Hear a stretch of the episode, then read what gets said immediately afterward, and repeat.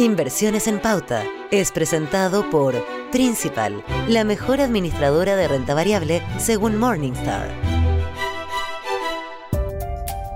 Ahorrar es fundamental por un sinfín de razones, pero eso no es sinónimo de guardar billetes bajo el colchón. Al contrario, esto podría llevarnos a perder dinero debido al efecto de la inflación. Por lo mismo, de la mano del ahorro debe haber una estrategia de inversión las alternativas son múltiples dependiendo de los objetivos, el plazo y el perfil de los inversionistas. Una de las alternativas son las acciones, que representan una parte del patrimonio de una empresa.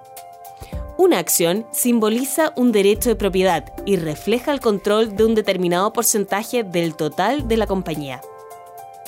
Se trata de un instrumento cuyo valor es variable, ya que refleja el estado de los negocios, las perspectivas futuras y también el ambiente del mercado. En el caso de las sociedades anónimas abiertas, las acciones pueden venderse libremente en la bolsa, con lo que se puede obtener un retorno por la diferencia de precio entre el momento de la adquisición y el de la enajenación.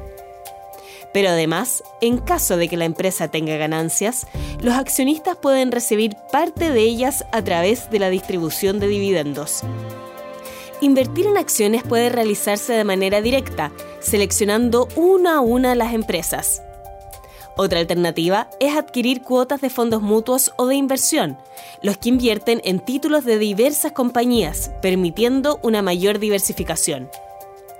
¿Cuál opción es la más recomendable?